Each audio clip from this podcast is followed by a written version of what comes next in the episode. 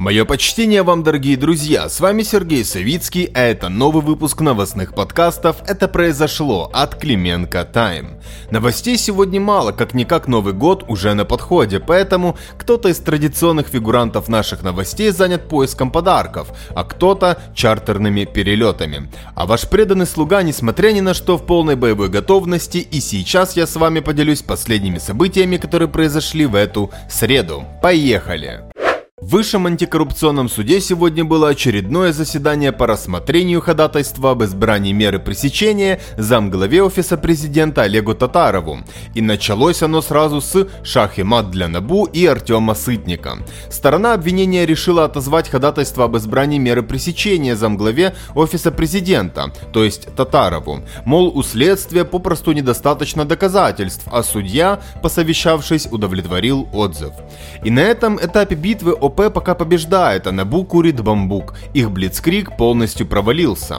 К слову, Олег Татаров вышел из здания суда через центральный вход, и куда же без бродячих, беспроцентных активистов, которые в армии не служат, на работу не ходят. Они увидели Татарова и сразу же зажгли фаеры с дымовыми шашками.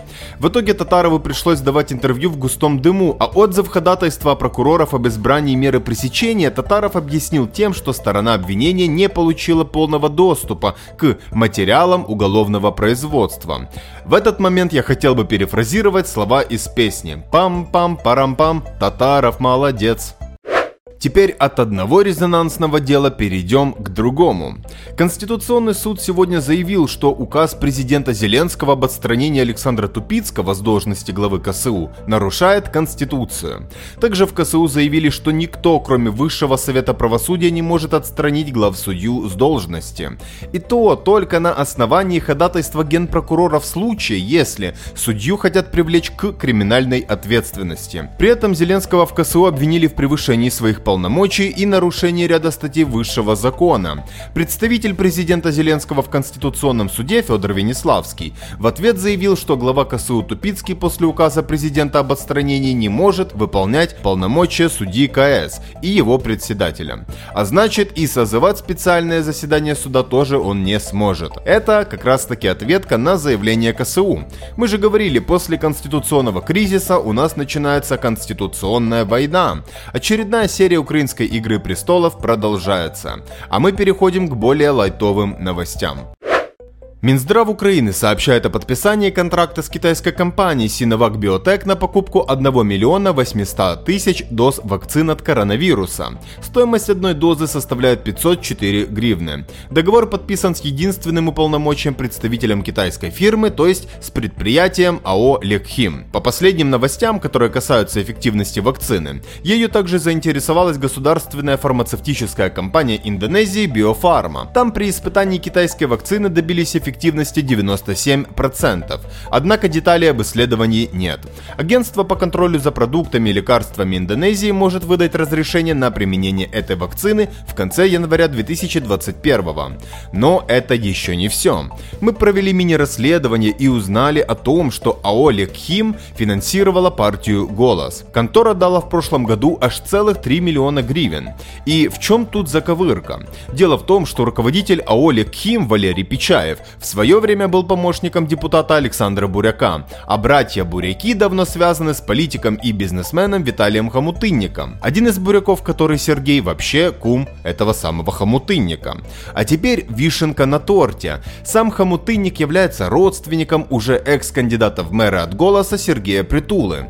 Сестра жены Хомутынника в 2015 году вышла замуж за Притулу. Вот так они и породнились. Взнос в 3 миллиона гривен «Голосу» Леким провела в июле 2000 2019 к предвыборной кампании. Наверняка очень кстати, так что как знать, куда пойдет часть средств, оплаченных из украинского бюджета за вакцины через Лекхім в этот раз? Україна, можливо, все.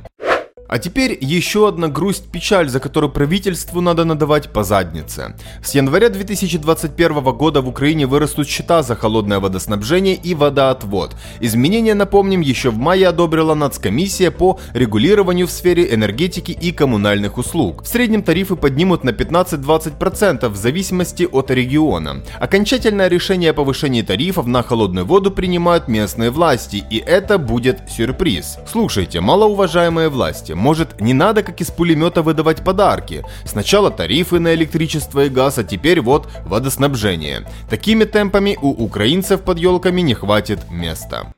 Завершим мы это все международкой. США согласились назначить на должность посла Украины в Штатах бывшего министра финансов и любительницу пирамиды ОВГЗ Оксану Маркарову. Получен агреман на ее назначение. Изначально ходили слухи о том, что кандидатура Маркаровой на этот пост появилась с подачи главы офиса президента Андрея Ермака.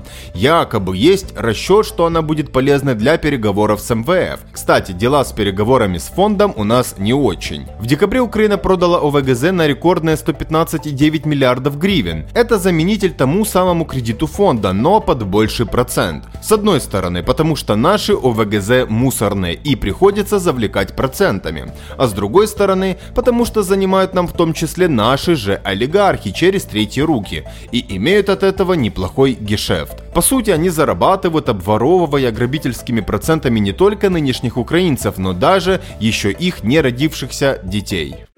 Друзья, такие дела. Завтра Новый год, я выпью безалкогольного шампанского за то, чтобы 2021 год все же радовал настолько хорошими новостями. Ну и да, как всегда, жму вам руку и обнимаю.